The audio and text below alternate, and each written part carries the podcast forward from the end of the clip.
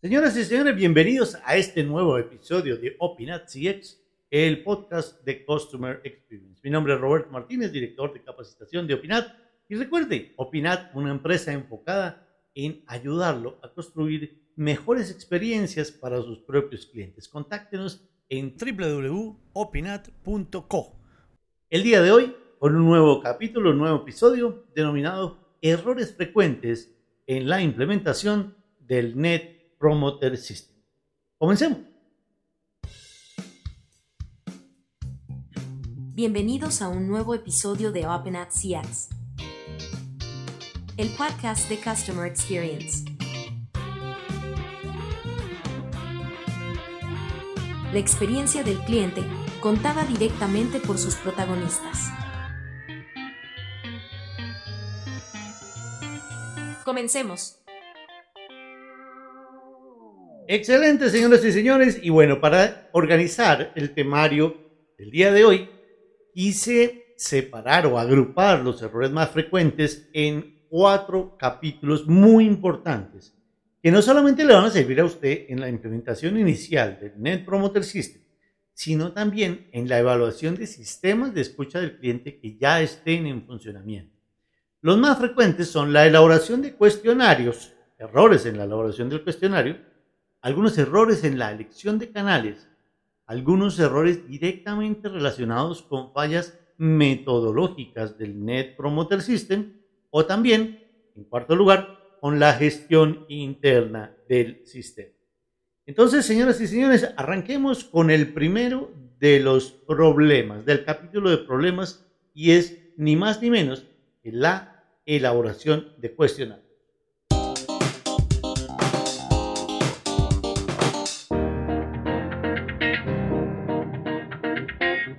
Y bueno, en la elaboración de cuestionarios hay muchos problemas que hemos encontrado, pero si ustedes me preguntan, los más frecuentes tienen que ver fundamentalmente, uno, encuestas demasiado largas, encuestas muy complejas que realmente malgastan el tiempo del cliente. ¿Qué es lo que pasa? Lo que nos dicen es, Roberto, es que yo tengo que aprovechar la oportunidad en la cual pude contactar con mi cliente y pude hablar con él y ahí es en donde está el problema. Usted no está hablando con el cliente, usted solo está preguntando. El hablar con el cliente implica dos procesos muy diferentes.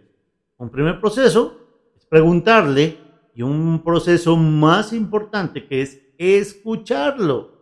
Normalmente, cuando usted te pone en la posición de si yo no le pregunto ya, nunca más le voy a poder volver a preguntar, pues claro, usted quiere saber sobre los atributos A, B, C, D, es decir, sobre todos los drivers o atributos que se supone le generan valor al cliente, porque usted necesita evaluarlos todos. Pero ahí usted está diseñando la encuesta desde lo que usted necesita, no desde lo que necesita el cliente. Entonces, por eso es que le salen tan largas, porque claro, usted no puede dejar ningún tema sin evaluar. Si muy al contrario, en lugar de esas encuestas tan extensas, usted se enfoca en dos, tres, máximo cuatro, cinco preguntas, entonces podrá evaluar lo que es más importante para el cliente y por supuesto usted va a necesitar más información. Pues contáctelo. Si quiere saber más, contacte al cliente. Normalmente creemos que el punto de respuesta de la encuesta es el último punto de la conversación con el cliente y es exactamente al contrario. Es el primero, es el que inicia la conversación. Pero lo más importante, más que la misma encuesta, es realizar un contacto posterior con ese cliente para obtener ahí sí toda la información relevante que usted necesite para tomar decisiones o para ajustar el diseño de sus procesos y ahí sí para contestar muchas de las preguntas que de pronto usted no pudo hacer en ese cuestionario inicial. Ahí en la teoría algunos eh, que abogan por unas encuestas muy largas, eh, pensando en que luego utilizan algunos sistemas de tabulación de datos automatizados y una serie de procesos que les permiten eh, encontrarlos, las causas raíces y cosas muy importantes en esas encuestas largas, en verdad. Pero primero usted necesita ahí muchísima más tecnología y segundo, nunca se le olvide que cada uno de estos procesos usted debe analizarlo desde la posición del cliente. La posición del cliente es yo no tengo tiempo para responder sus encuestas. Ahora, hoy en día, cada vez hay más encuestas, cada vez estamos menos proclives a responderlas, sobre todo si son muy largas. Entonces, primer error, encuestas demasiado largas. Asociado a ese error está el segundo problema de la elaboración de cuestionarios, que son las encuestas diseñadas como si fueran un estudio de mercado, en el cual yo quiero conocer diferentes opciones de lo que al cliente le gustaría, qué otra cosa quisiera recibir, qué elemento fue más importante, etcétera, etcétera. Pero la verdad es que esto se conecta también con ese mismo principio de no pregunte lo que usted quiere saber, escuche lo que el cliente le quiere decir. Eso es otra cosa, lo voy a volver a decir. No pregunte lo que usted quiere saber, más bien escuche lo que el cliente le quiere decir. De esa manera usted va a poder estimular el aprendizaje y la generación de nuevos comportamientos en cada uno de los integrantes de su empresa. Pero si usted utiliza encuestas demasiado largas o diseñadas como un estudio de mercado, lo más probable es que va a estar todo el tiempo luchando contra las tasas de respuesta, que son muy bajitas, y claramente es porque la gente no tiene dentro de sus prioridades responder sus encuestas. Yo mismo, a pesar de que trabajo en este tema hace muchos años, cuando recibo encuestas que veo que tienen más de 5 o 6 preguntas, me aburro y no las respondo.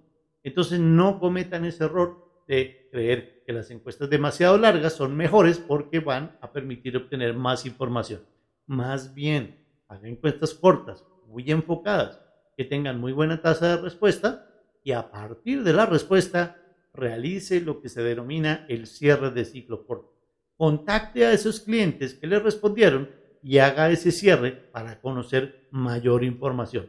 Muchos de los problemas que se relacionan con la elaboración de cuestionarios nacen porque usted cree que solamente el diligenciar la encuesta mejora la experiencia del cliente. Y no es así. Lo que mejora la experiencia del cliente es el aprendizaje y el diálogo que usted genera con el cliente, no en la encuesta, sino después de haber recibido la respuesta. Entonces, primer error, primer capítulo, elaboración de cuestionarios con encuestas demasiado largas, uno, encuestas diseñadas como estudios de mercado, dos, o tres, creer que solamente el diligenciamiento de la encuesta mejora la experiencia del cliente. No es así. Lo que mejora la experiencia del cliente, es el aprendizaje y el ajuste tanto de los productos como la experiencia del cliente. Para ello, cierre el ciclo corto con su cliente, llámelo, contáctelo, desarrolle un diálogo. Esa encuesta sea tal vez la mejor excusa para llamarlo y conversar con su cliente. Ese sería nuestro primer punto, errores en la elaboración de los cuestionarios. Vamos al segundo.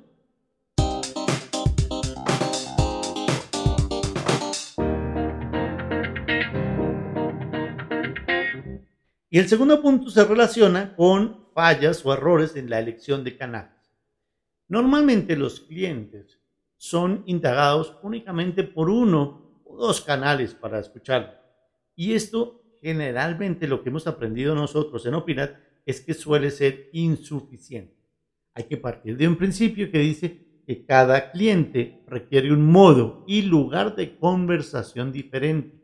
Los clientes no son los mismos siempre Así como hay diferencias entre cada una de las empresas del mismo sector económico, también existen diferencias en cada uno de los segmentos de clientes y cada uno de ellos requiere un modo y lugar de conversación diferente. Por lo tanto, usted debe propender por tener el máximo de canales suficientes o como le llamamos en Opinat, un adecuado mix de canales, una mezcla de canales que le permita evaluar no solamente la evolución de las tasas de respuestas, sino hacerlo todo esto enmarcado bajo ese mix de canales. Por ejemplo, empresas que tienen un negocio de venta directa al consumidor, lo que llamamos el B2C, el Business to Consumer, pues obviamente de pronto sí puede utilizar canales como el, correo electrónico, el escaneo de códigos QR, un link en la página web, el envío de mensajes de texto, un, un, un link a la encuesta o también de mensajes por WhatsApp Usted debe asegurar que la plataforma que le facilite y le automatice la escucha de su cliente cuente con todos estos canales. Utilícelos, mézclelos. En Opinat tenemos todos estos canales y por supuesto también usamos tabletas o iPads para recoger en tiempo real y en el sitio mismo en donde se presta el servicio la opinión de los clientes de nuestros clientes. Esto en el ambiente B2C funciona perfecto. Pero si por el contrario su negocio se enfoca en venderle a otras empresas, lo que se denomina el ambiente B2B, business to business, cuando una empresa no le vende a consumidores finales, sino que le vende a otras empresas, claramente no puede pretender utilizar los mismos canales. Si usted tiene una empresa que le factura el 80% de sus ingresos y es una de las empresas más relevantes del mercado y del sector en el que usted opera, pues es mucho mejor si usted contacta a ese cliente, por ejemplo, con un canal telefónico. Si usted habla con él, si usted inclusive se reúne presencialmente con él y hace en ese encuentro la indagación de la experiencia. ¿Por qué? Porque normalmente los B2B no van a tener muchos clientes mientras que una empresa que le vende directamente al consumidor puede tener una base de, no sé, 25 mil clientes que le compran sus servicios, el B2B puede tener, qué sé yo, 6, 7, 8, 10 clientes. Y ahí está el grueso de su facturación. Pues vale la pena tomarse el trabajo de entrevistar directamente a cada uno de esos 8 o 10 clientes. Hacer una entrevista estructurada mucho más profunda, con una mejor indagación, si lo quiere hacer personalmente, y si no, con un canal telefónico en el cual usted pueda establecer esa conversación de valor y le permita encontrar qué driver o qué cosas fueron importantes para la experiencia y cuáles de ellas destruyeron la experiencia. Entonces, en cuanto a la elección de canales, evalúe la evolución de las tasas de respuestas, pero de acuerdo a una mezcla adecuada de los canales que será diferente para un ambiente B2B versus un ambiente B2C. Vamos a ver más errores frecuentes.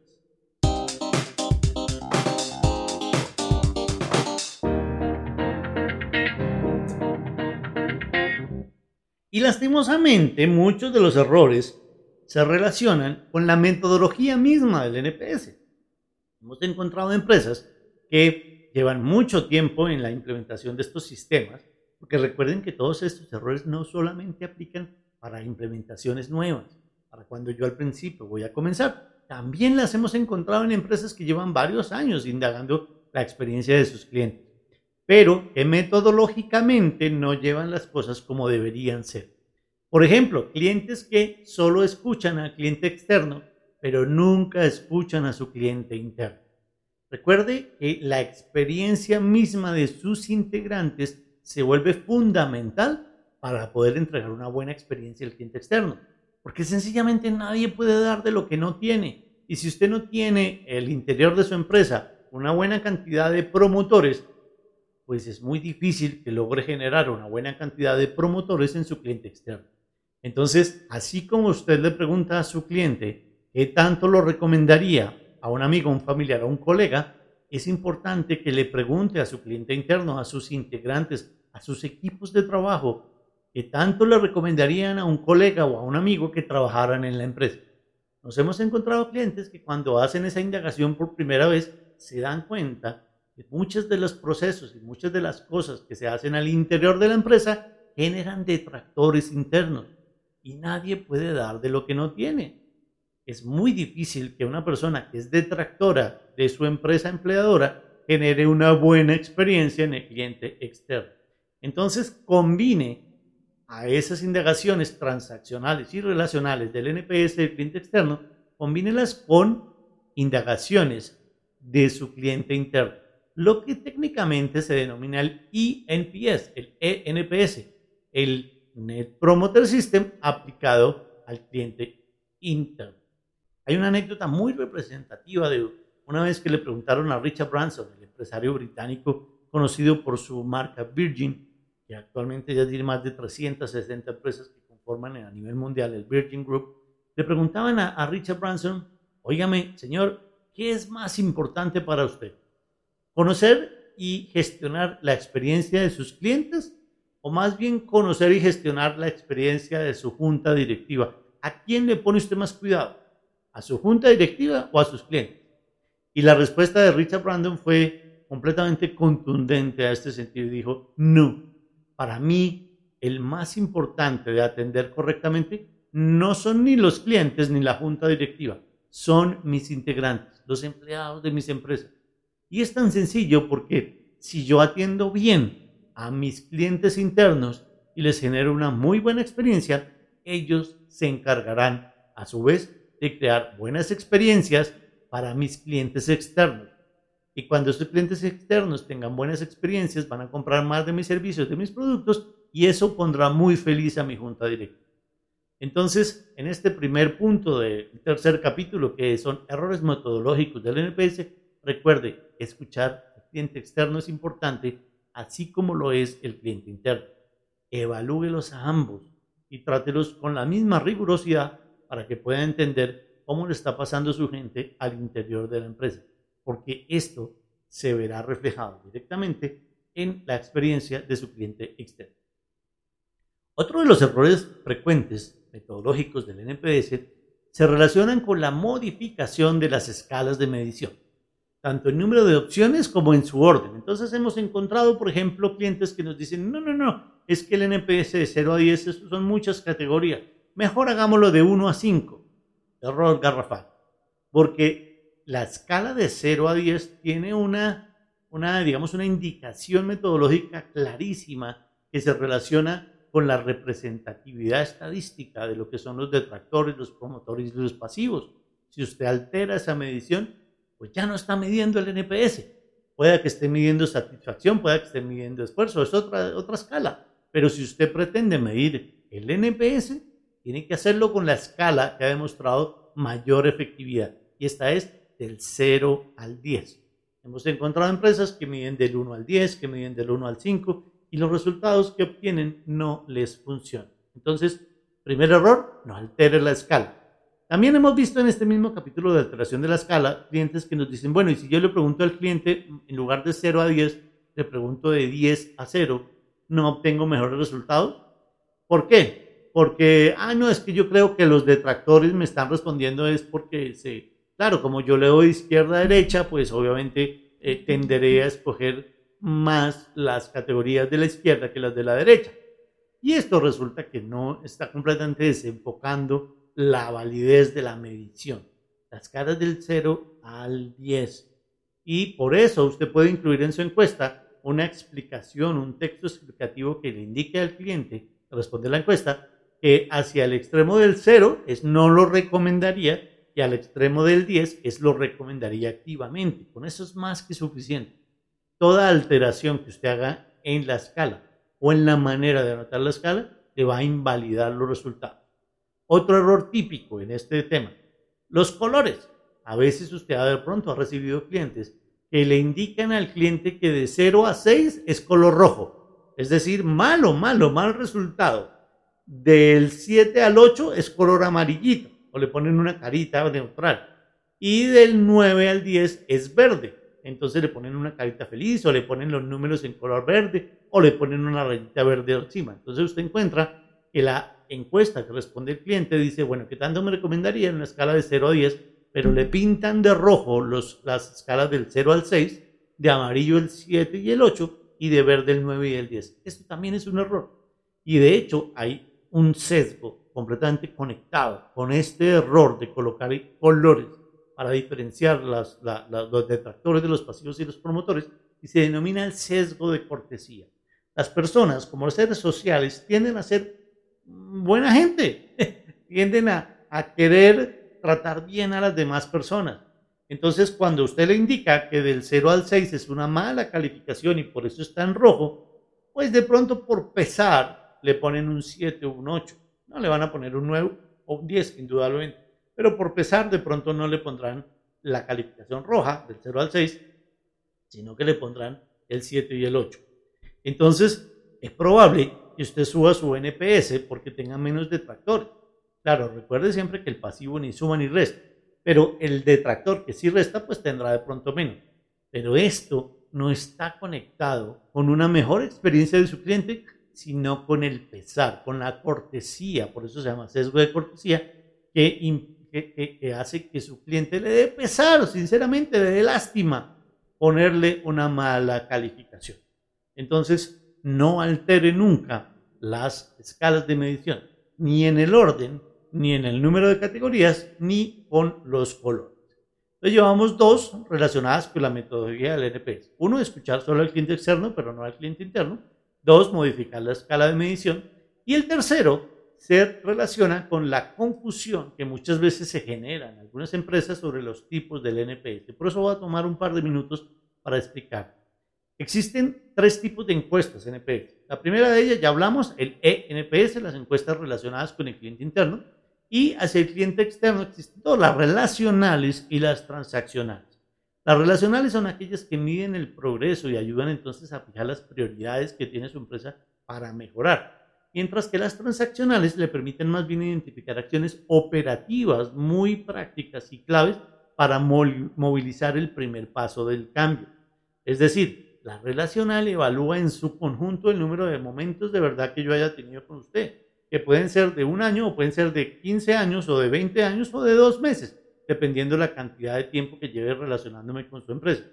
Mientras que las transaccionales se refieren a puntos específicos de la relación, la atención médica del viernes pasado, la compra del carro la semana pasada, el uso de mi servicio hace un mes y medio, etcétera, etcétera. Pero en ese punto, modo y lugar específico. Esa es la transaccional. Mientras que la relacional, relacional es como aquella que hace un promedio ponderado mental del cliente para responder. Hay un ejemplo que a mí me gusta mucho y es, por ejemplo, cuando usted está evaluando, y voy a poner un ejemplo que no tiene nada que ver con el uso de productos y servicios de una empresa, pero que ayudan a entender muy bien esta diferenciación metodológica. Si yo hablo con una persona que está casada y digamos que lleva casada hace 15 años y yo le pregunto si me recomendaría el matrimonio como una institución para, para mí. Es decir, yo me voy a casar. Entonces hablo con mi amigo y le digo, oiga, usted que lleva 15 años de casado, ¿me recomienda el matrimonio? Si se lo dejo en esos términos generales, este amigo lo que va a hacer es que va a hacer un análisis mental de esos 15 años de casado en, que él tiene, en donde probablemente ha tenido experiencias espectaculares y también ha tenido experiencias no tan buenas. Entonces él hace un promedio general y dice, bueno, Roberto, sí, en general yo le recomiendo el matrimonio en una escala de 0 a 10, digamos 9. Eso no quiere decir que nunca haya habido momentos malos. Claro, como en todos los matrimonios seguramente los habrá tenido. Pero en general sí me lo va a recomendar y es promotor del matrimonio. Es una pregunta relacional, completamente diferente a una transaccional en la cual yo le digo, de acuerdo a su celebración de cumpleaños del año pasado, ¿me recomendaría usted el matrimonio, sí o no? Ahí estoy acotándolo, bueno, sí o no, en una escala de 0 a 10. Ahí estoy acotando la recomendación del matrimonio basado únicamente en cómo le celebraron a él el cumpleaños del año pasado. Si fue una experiencia espectacular, pues me recomendará 10. Si fue una experiencia tétrica porque nadie se acordó que estaba de cumpleaños, seguramente me pondrá una baja calificación y será detractor. Pero ahí lo que estoy evaluando es más, más que el mismo matrimonio, es la relación basada en, los, en ese momento de verdad, la celebración de cumpleaños. Entonces, garantice que usted está evaluando tanto momentos relacionales como momentos transaccionales en la experiencia de sus clientes. Y otra cosa muy importante es que también quien debe extraer las lecciones de esos NPS son justamente las personas cuyo comportamiento debe ajustarse para mejorar la experiencia del cliente.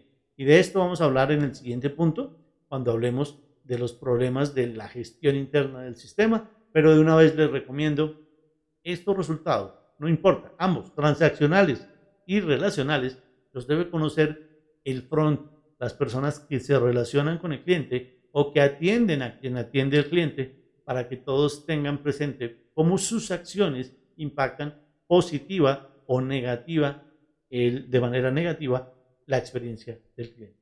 Y por último, en este tercer capítulo están el tema de las muestras de los encuestados. En el NPS, usted debe preocuparse por entrevistar a los clientes más rentables, los que más le preocupan y los que le gustaría más ver que se convierten en promotores.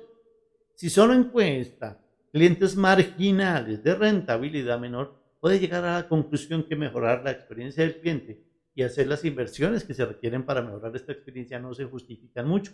Y el error está en que usted tome una muestra inadecuada de encuestado. Yo le entiendo que cuando usted tiene 3 mil o 50 mil o 20 mil eh, clientes, pues usted no puede pretender encuestar a los 20 mil Perfecto, yo se lo entiendo. Entonces usted dice, no, voy a hacer una muestra representativa de mis clientes y a eso les voy a preguntar. Pero ahí corre el riesgo que solo le pregunte a algunos clientes y usted no va a saber si en esos que le preguntó y que le respondieron están aquellos segmentos más representativos o no lo están. Entonces es una mejor idea si usted más bien previo a la encuesta, usted segmenta a sus clientes según la rentabilidad, según el, el indicador que a usted más le preocupe y realiza una indagación profunda en aquellos segmentos que le son más importantes, lo que llamamos un censo. En lugar de hacer una muestra de encuestados, preocúpese por preguntarle a muchos o a todos de los segmentos más importantes. Entonces, muestras de encuestados versus censos de encuestados, siempre la diferencia será mejor censos de encuestados. Esos son los principales errores sobre, eh, o digamos, relacionados con la metodología propia del Entonces, vamos a hacer en este momento una pausa. Recuerden, hoy hablamos de elaboración de cuestionarios, problemas o de errores asociados con la elaboración de cuestionarios, problemas asociados con la elección de los canales para hacer las encuestas y, por último, problemas relacionados con fallas en la metodología del Net Promoter System. En nuestro próximo capítulo vamos a hablar sobre los problemas relacionados con la gestión interna del sistema y también vamos a hablar sobre cuáles son tres de los sesgos más importantes para tener en cuenta y cómo evitarlos, cómo controlarlos. Pero eso será en nuestro próximo episodio. No te desconectes entonces, suscríbete ya mismo al canal. Recuerda, mi nombre es Roberto Martínez, director de capacitación para Latinoamérica de Opinat. Nos vemos en el siguiente capítulo. Gracias por conectarte a este episodio de CX, el podcast de Customer Experience.